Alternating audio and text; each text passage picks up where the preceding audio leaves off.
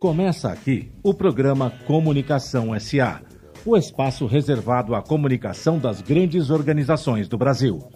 Apresentação do jornalista Marco Antônio Rossi.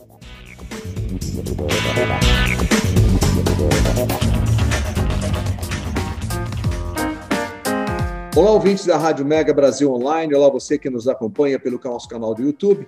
Começa aqui mais uma edição do Comunicação SA.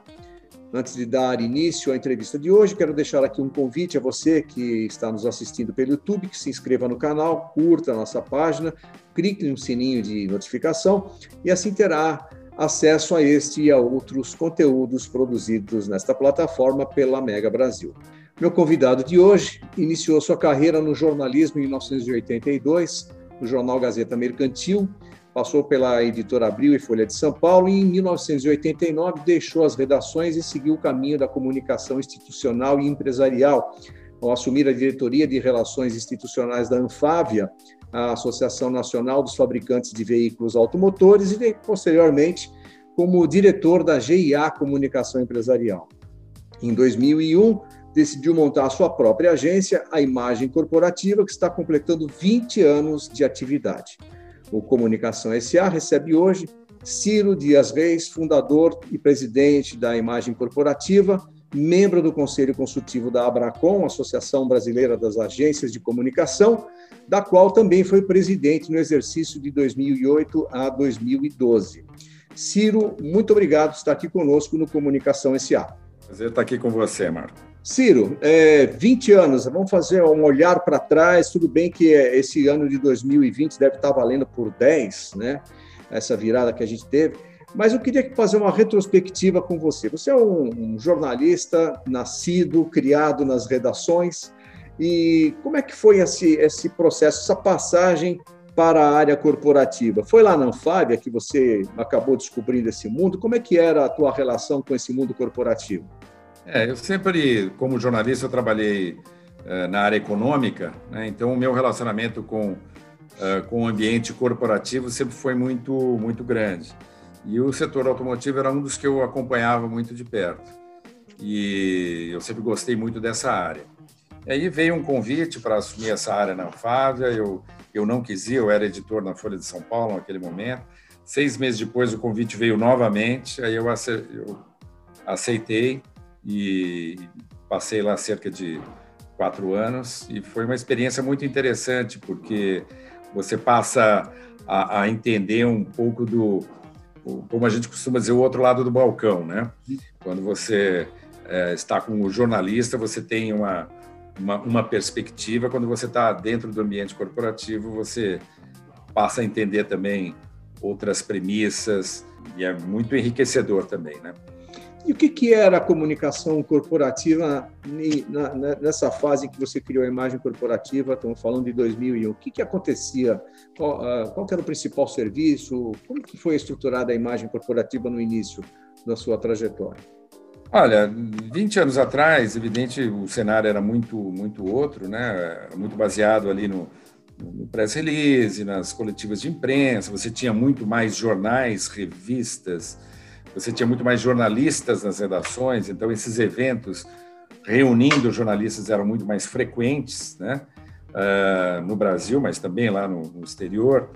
Então era, era muito mais aquele arroz com feijão, com certos temperos e também com inteligência, evidente, com estratégias, mas era, era um ambiente muito mais uh, simplificado. Né? Eu costumo dizer que o, o ambiente corporativo, da comunicação corporativa daquele momento, como se fosse uma, um, um quebra-cabeça com 50 peças. Né? Hoje, a comunicação corporativa, eu, eu gosto de, de, de, usar o termo em inglês PR, não é, não é por, é, por nenhuma afetação ou frescura, desculpe a palavra, mas é porque o PR ele, ele uh, pressupõe uma, uma, uh, uma atividade de comunicação muito mais ampla e estratégia estratégica. Então, eu diria que hoje o ambiente de PR eh, no Brasil no mundo ele é um quebra-cabeça com mil peças, né, em lugar daquelas 50 que a gente tinha 20 anos atrás. Então, as conexões, as complexidades são muito maiores. Evidentemente, você tem a fronteira digital, as redes sociais, uh, coisas que, que é, ganharam uma nova configuração. Antes você tinha um informe publicitário, hoje você tem branded content, mas que é um outro tipo de abordagem, embora um, um, herdeiro do antigo informe publicitário. Enfim, então, seja em termos de soluções, seja em termos de ferramentas, claro que a gente evoluiu muito e eu vejo com muita satisfação essa, esse desafio da gente cada vez mais ter que ligar esses pontinhos né, uh, é, para uh, é, desenhar esse quebra-cabeça de uma maneira eficiente e produtiva. Uhum. É, vivíamos, acho que talvez um ambiente um pouco mais singelo, talvez, né? Não sei se seria essa a expressão, mas era realmente um pouco mais simplificado do ponto de vista de, de ferramentas estratégicas. Bom, tá, já que você fez referência a cenário, Ciro, é, eu queria também levar é, que a imagem corporativa ela acompanha a evolução da comunicação corporativa de uma forma geral dentro do, do, do mercado brasileiro. Assim como você, outras agências também já tradicionais no mercado brasileiro estavam mais ou menos surgindo naquela época. É, e você fez parte de um movimento que foi a criação da Abracom, que pôs um pouco de ordem nessa, nessa, é, nessa relação é, dentro, do, dentro do mercado. É, eu queria que você dissesse para a gente como é que foi esse processo de amadurecimento da, da comunicação, que está tão intrínseca, tão intrinsecamente ligado à, à história da, da imagem corporativa, do mercado como um todo, até, é, até chegar no ponto da criação da, da Abracom, da qual você, inclusive, foi um dos diretores, presidente. É, eu diria, o nosso colega Edu Ribeiro, a gente sempre gosta de prestar homenagem a ele, que ele foi o autor da ideia. Isso. Né? Por que, que vocês não se reúnem? Por vocês têm alguns desafios conjuntos. Então, ele é Aliás, a primeira, desculpa te interromper, a primeira, a primeira reunião da Bracon, acho que foi dentro do Congresso da Mega Brasil, lá no Rebouça, se não me engano. Uma Exato. primeira reunião que, que, desenhou isso, né? Acho que você estava também, o Zé Luiz Schiavone, tinha um... Exatamente. Então, foi Exato. Então, acho que foi uma grande sacada do Edu Ribeiro, dizendo, olha, vocês têm uma série de questões, vocês são concorrentes, mas vocês têm uma, uma série de questões comuns, né? Então, acho que... E a partir daí também a Abracom tem evoluído nesse, nesse papel, nesse né? olhar de é, mais amplo, comunicação é, para o setor privado, comunicação para o setor público, é, e, e, e, também um olhar para fora, né? De estar tá olhando para o que está acontecendo lá fora. Essa é uma tendência também dentro da, dentro da Abracom, que eu acho muito, muito positivo. Né? Então, esse, esse cenário foi se se sofisticando, digamos assim, e eu acho que a Abracom foi um amálgama, digamos, para tentar é, é, colocar né, os, os, as empresas na mesma, uh, numa mesma página, né, uh, em tudo que não fosse concorrência por negócios, mas em temas que, que fossem de interesse comum. Acho que é importante até destacar que a, a, a Abracom é uma das associações nacionais de agências com maior número de associados. Então, hoje, eu posso dizer que a Abracom tem o dobro de empresas associadas do que tem, ou em torno do dobro, do que tem a PR Firms nos Estados Unidos. Uhum. Uh, apesar dos Estados Unidos terem mais agências né, pulverizadas no país inteiro, algumas muito locais, regionais, mas fazem parte da associação nacional deles, é, cerca de uma centena de empresas. E aqui no Brasil a gente tem a Abracom com duas centenas de empresas associadas. Então, acho que isso também é um mérito é, e, e, que vale um destaque. Agora, vamos dividir a sua história em, em duas décadas, Ciro. Qual foi o primeiro, os, os, os grandes desafios da primeira década? Não sei se você vai lembrar disso da, da, da, primeira fase, a primeira década da imagem corporativa, tanto do ponto de vista de, de serviços, quanto de convivência de mercado e até demanda de, de, de, de soluções que o, que, o, que o mercado consumidor exigia. É, eu acho que o primeiro, não diria que é o desafio, mas a primeira característica da, da imagem corporativa foi é, definir algumas áreas de atuação. Então, nós nunca trabalhamos para governo, né? nunca trabalhamos para políticos, celebridades, é, e o nosso foco, como a, o nome diz, o nosso foco é o mercado corporativo. A imagem corporativa trabalha para o mercado corporativo. E vocês Nós chegaram a ser procurados por esses, por, por, esses players? Sim, sim. Uh, mas eu, eu sempre resisti à ideia de, de sair desta seara. Eu, como jornalista, eu era um jornalista econômico, então atuava no ambiente corporativo. E, e eu acho que o, o, mercado da comunicação pública no Brasil ele ainda está muito defasado em relação a outros países. Então, hoje, é, as, é, as contas públicas, por exemplo, você muitas vezes tem que absorver um time que já veio né, por orientação do órgão público que não quer perder aquelas pessoas. Então, a agência ganha concorrência, mas tem que herdar pessoas que não contrataria, mas porque o, o cliente assim o quer. Uhum. Então, eu acho que tem, eu acho que ainda não está muito maduro, não estão ainda muito maduras as relações de poder público na comunicação. Em geral, claro que há processos mais evoluídos, mas no geral acho que ainda existem muitas é, muitas coisas a serem trabalhadas no ambiente da comunicação pública. Por isso mesmo eu optei sempre por, embora algumas vezes procurado, optei por para participar de alguns processos e tudo, eu, eu preferi declinar. Eu acho que é mais sadio a concorrência, as premissas, os processos é, são mais sadios, eu diria, eu diria, no setor privado que no setor público. Muito bem. É, Ciro, é, a segunda, vamos, como a gente separou no primeiro bloco, é, fizemos essa divisão por décadas, a segunda década é quando vocês, é, ou você, imagem corporativa, começa a vislumbrar o mercado internacional como um parceiro interessante, porque a, imagem corporativa talvez tenha sido uma das primeiras, se não a primeira, agência é, a buscar essas parcerias no exterior. Né? E só para a gente fazer aqui um, um resgate, Ciro, uh, vocês integram a PROI, a PROI Worldwide, que você queria que eu queria que vocês que você também explicasse do que se trata, a ICCO, que é a International Communication eh, Consultancy Organization, e também a International Association for Continuing Education and Training é, e também a Interel. São várias, são várias uh, instituições internacionais. É, é, nesse período em que você começa a vislumbrar o mercado internacional como um parceiro interessante e estratégico para a comunicação é, das empresas no Brasil? É, eu, eu fundei a, a, empresa em 2001. Em 2007, eu já estava afiliado à PRY Worldwide. Hum.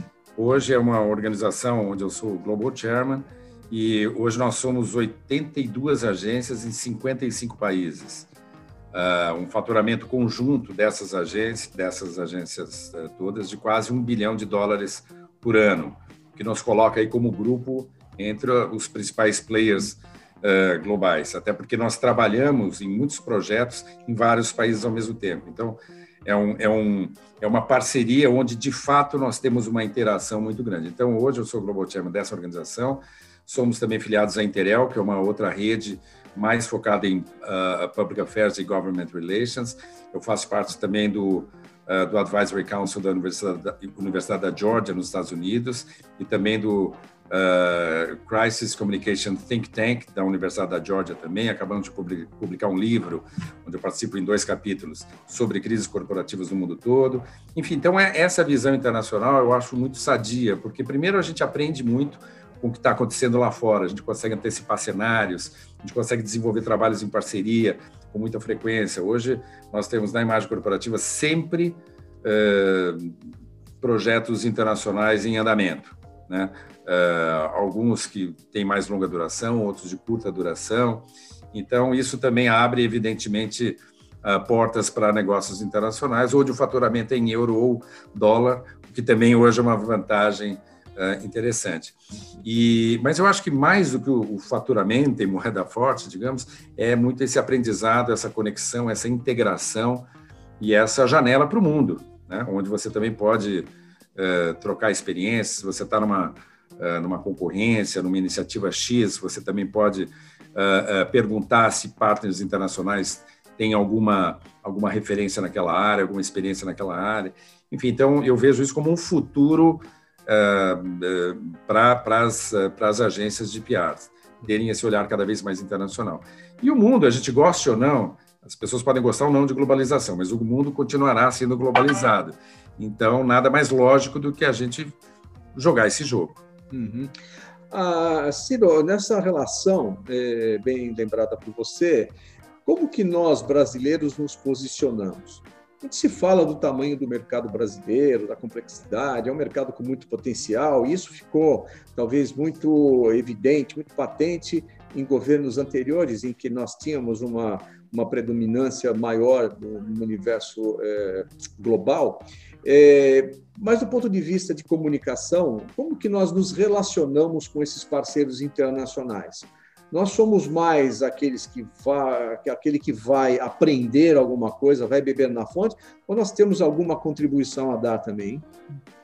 Olha, há muitos anos, Marco, eu costumo dizer o seguinte: eu tenho uma frase feita que eu uso há mais de 10 anos. Hum. O que de melhor se faz no Brasil nessa área de PR é, é o que de melhor se faz lá fora também. Hum.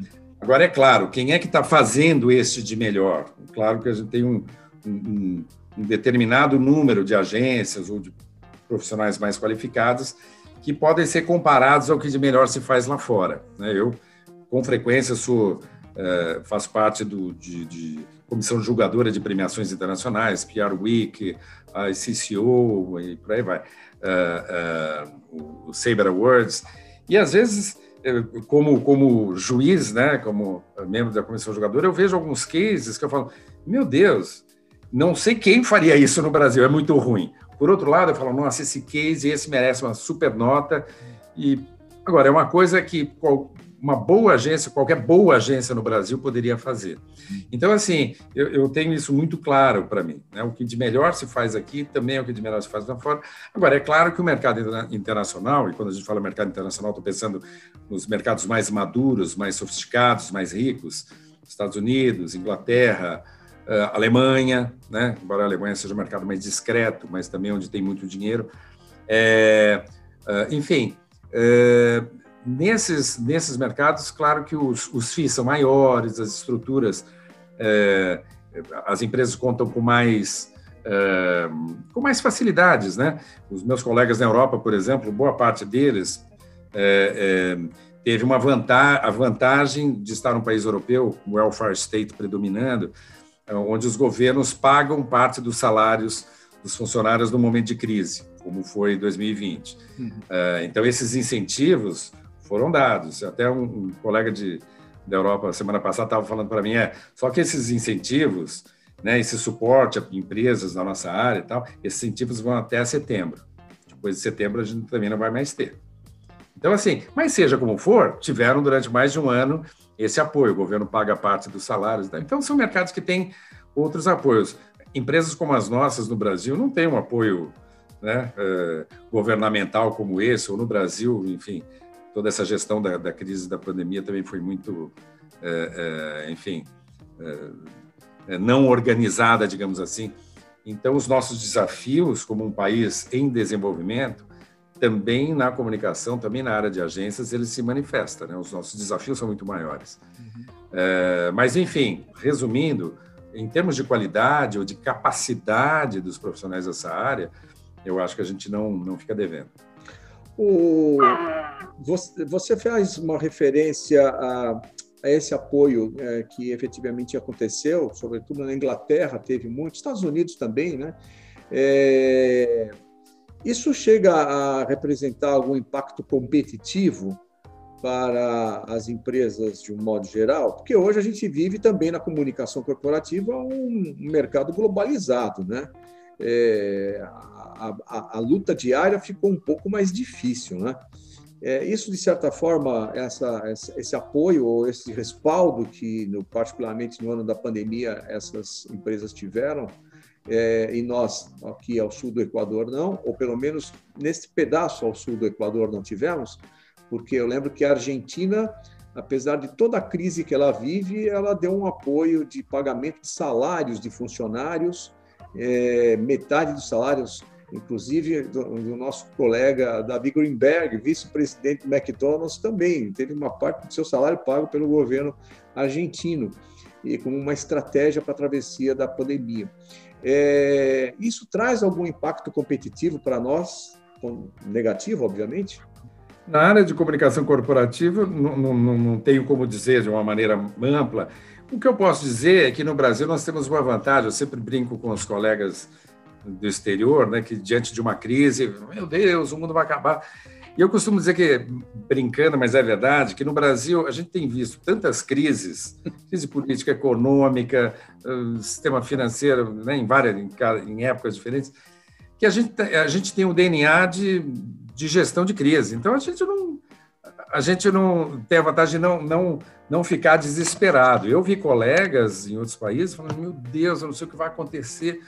Puxa, e o sujeito está num país rico, né? A gente está num país muito mais pobre. É, por outro lado, a gente está acostumado com essa montanha russa, né? Então, isso nos dá, eu acho que uma resiliência que é muito interessante, né?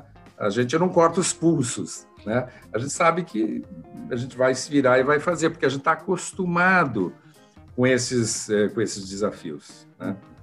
Muito bem. Ciro, falamos já de é, evolução de mercado, falamos de globalização, falamos de internacionalização. Chegamos a esse momento histórico aqui, onde você completa 20 anos dentro de um cenário absolutamente atípico. Talvez o seu, seu 19 ano tenha sido também um, uma comemoração é, uma comemoração muito, muito significativa, né? porque afinal de contas você passou pelo 2020, o ano da pandemia, né? o ano em que tudo mudou. É... O que, que a pandemia, o que 2020 trouxe de demanda e que fica daqui para frente para as agências de comunicação, para a comunicação corporativa, a comunicação empresarial como um todo, Ciro?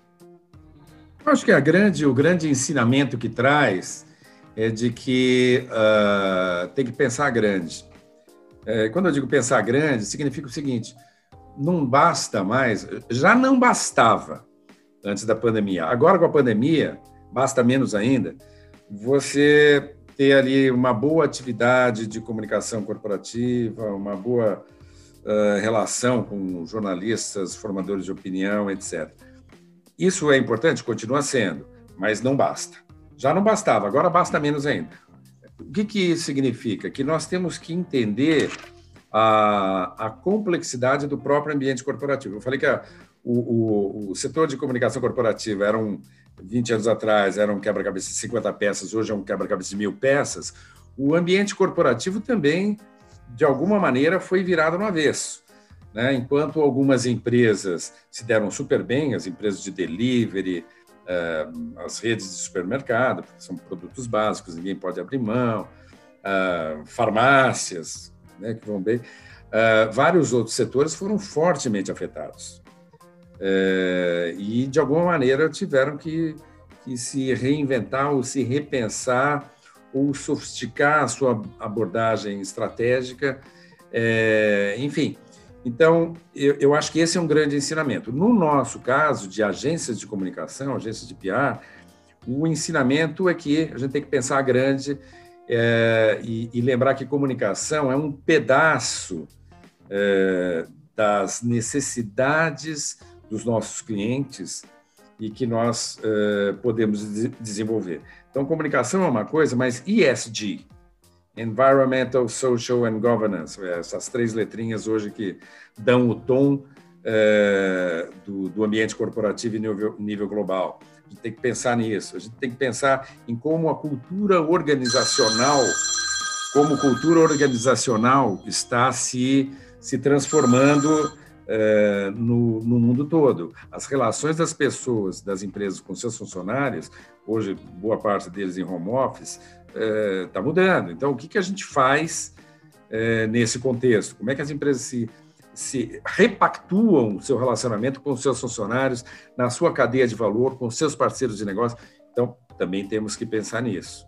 Né? Então, somos parceiros de jornada dos clientes nesse, nesse olhar sobre cultura organizacional, nesse olhar sobre ESG, nesse olhar sobre a questão uh, internacional. Hoje, cada vez mais, você tem que pensar globalmente.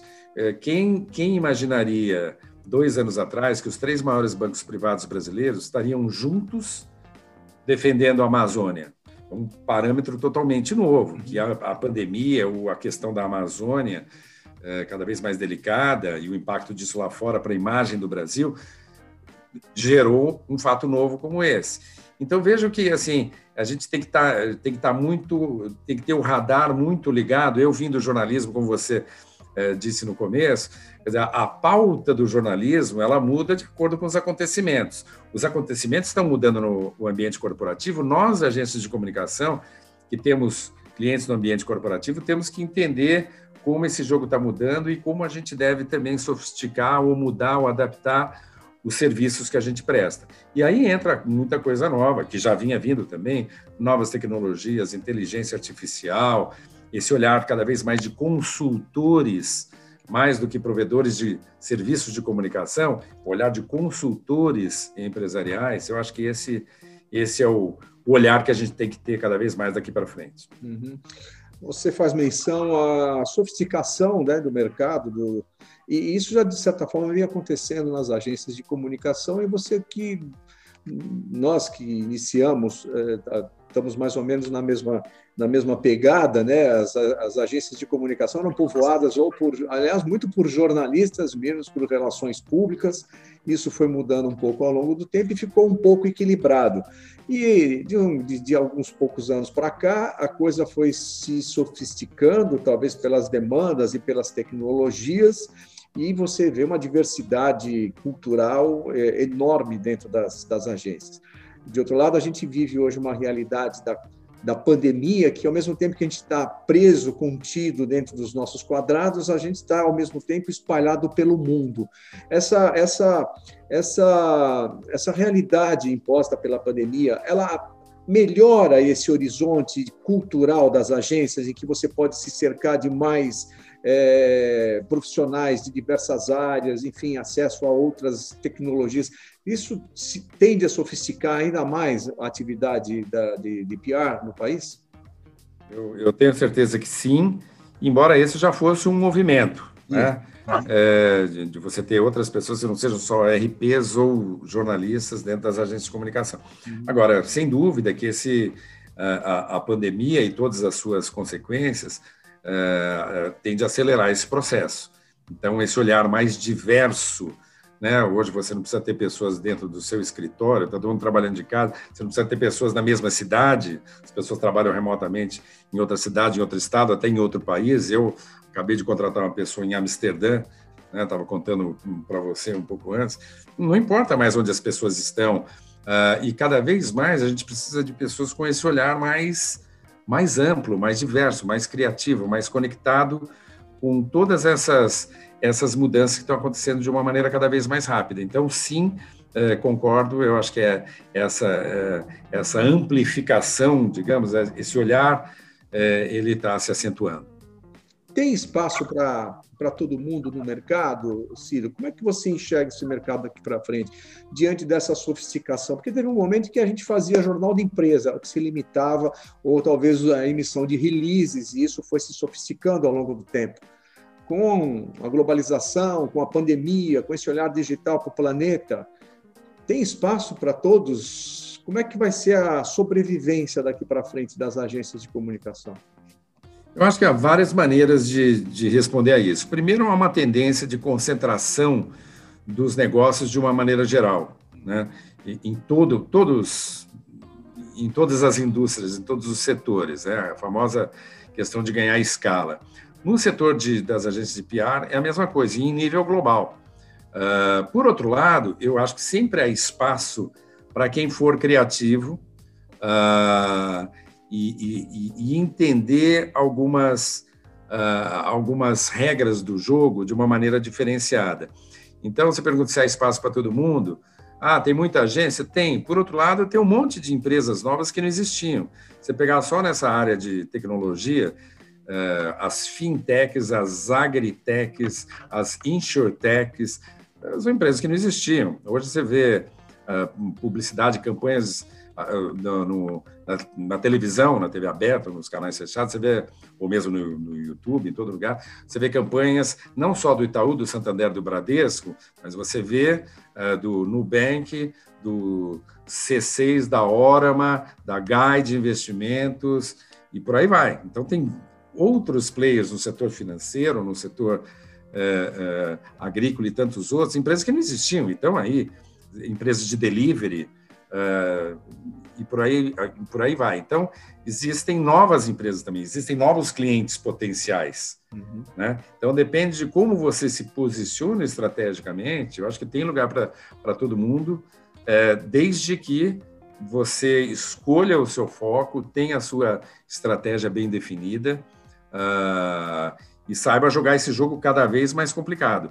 Como tudo, né, qualquer um de nós joga melhor qualquer jogo xadrez, poker, seja lá o que for, se conhecer muito bem as regras. Quanto melhor as, a gente conhece as regras, melhor a gente joga e maior a chance da gente ser vencedor. Então, acho que é uma hora de todo mundo dar um salto qualitativo nas regras, né? de conhecer de uma maneira cada vez mais integrada e sofisticada o terreno que a gente está pisando. E determinar o foco, que foi o que você fez lá atrás, quando criou a, a sua agência. Né? Ah, Para a gente encerrar, Ciro, a gente está indo para o final do nosso, do nosso bate-papo aqui. É, a 2020, a pandemia também trouxe aí uma, revolu uma revolução no modelo, no modelo de trabalho. Como que as agências tendem a, a, a, a se reinventarem daqui para frente, ou a seguir o caminho daqui para frente? Nós vínhamos no modelo em que é, talvez não sei se necessário, mas era quase que uma grife. Você tem um grande espaço, muita gente, sofisticava, enfim. E a pandemia veio e desconstruiu isso tudo. Como que a gente segue daqui para frente? Você que tem contato com tantas, com, com tem tanta interface é, com, no exterior, qual que é a tendência? Como é que a coisa vai funcionar? As viagens, por exemplo, aquelas que você fazia para ter uma reunião em Nova York, passava um dia, dois lá e voltava, isso continua? Os modelos de gestão, como é que eles vão seguir daqui para frente, Ciro, na sua visão? Eu, eu acho que o, o, futuro, né, a palavra que já colou e todo mundo menciona, o futuro é híbrido, né? Hum. Então, assim, eu acho que vai continuar existindo né, viagens corporativas, alguns encontros eh, eh, pessoais são importantes, seja na área de comunicação, para fechar negócio em qualquer outra área. Eh, então, eu acho que isso, essa interação, as pessoas, isso é humano, a gente gosta de interagir. Nós, latinos, então, mais ainda, né? Somos muito sociáveis. É. Então, isso nunca vai ser substituído totalmente. Em parte, sim. Aquela viagem de um ou dois dias, né, que vai custar 20 mil dólares, 30 mil dólares para uma empresa para mandar um executivo, ele passa duas noites, pega um avião, passagem comprada em última hora, o preço lá em cima da passagem, e isso vai acabar, ou diminuir bastante.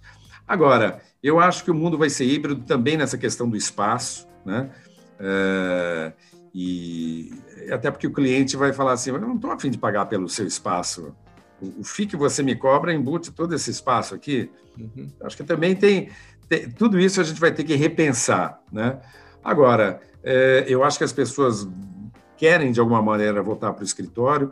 Pelo que eu tenho visto lá fora e eu já na minha agência eu já fiz essa essa enquete também. Uh, quando tudo passar, se tiver vacinado, então você vai querer voltar. É quase absoluta a, a, a mensagem é: eu quero ir de vez em quando. Uhum. Quero poder ir de vez em quando, mas não quero ir sempre.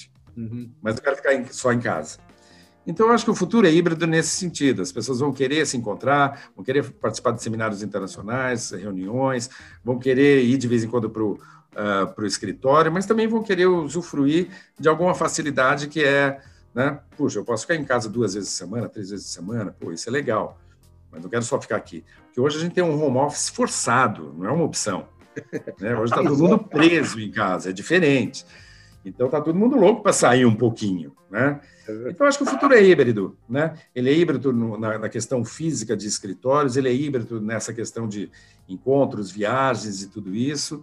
E, e ele vai ser cada vez mais híbrido também no, na questão do mindset. A gente tem que abrir a cabeça e tentar pensar de formas cada vez mais inovadoras e criativas. Muito bem, Ciro. É, eu quero agradecer, chegamos ao final do, do nosso bate-papo, quero te agradecer bastante pela, pela aceitar o convite para conversar com a gente aqui no Comunicação SE, cumprimentar você e toda a sua equipe, porque 20 anos na comunicação não é para qualquer um, né? Legal, obrigado, Marco, pela oportunidade, abraço a todo mundo. Muito obrigado, Ciro. Muito obrigado a você também que nos acompanhou até aqui. Semana que vem tem mais Comunicação SA. Até lá.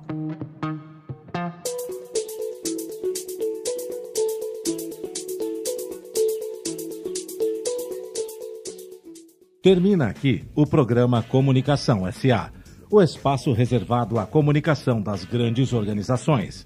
A cada edição, o Comunicação SA recebe empresários, executivos de grandes marcas que falam de seus projetos, objetivos e resultados num papo descontraído e cheio de informação, comandado pelo jornalista Marco Antônio Rossi. Comunicação SA é veiculado todas as quartas-feiras, às duas da tarde, com reapresentações às quintas, às 5 da tarde e às sextas-feiras, às 7 da noite, aqui na sua Rádio Mega Brasil Online, que agora também é TV. Acompanhe o programa Comunicação SA também em imagens no nosso canal no YouTube. Informação, entretenimento, conteúdo exclusivo e relevante você encontra na Rádio TV Mega Brasil Online, um canal a serviço da comunicação.